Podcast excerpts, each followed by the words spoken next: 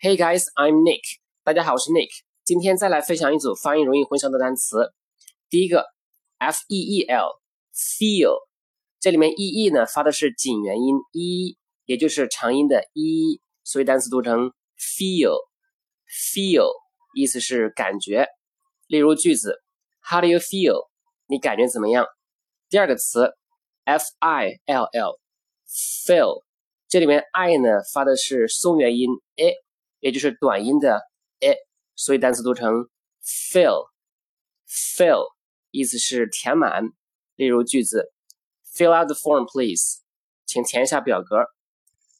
第三个词 f e l l，fell，这里面 e 呢发的是 e，所以单词读成 fell，fell，它是 fall 的过去式，跌落。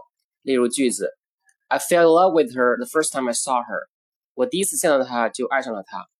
All right, that's it for today. I'll talk to you next time. Take care. Bye.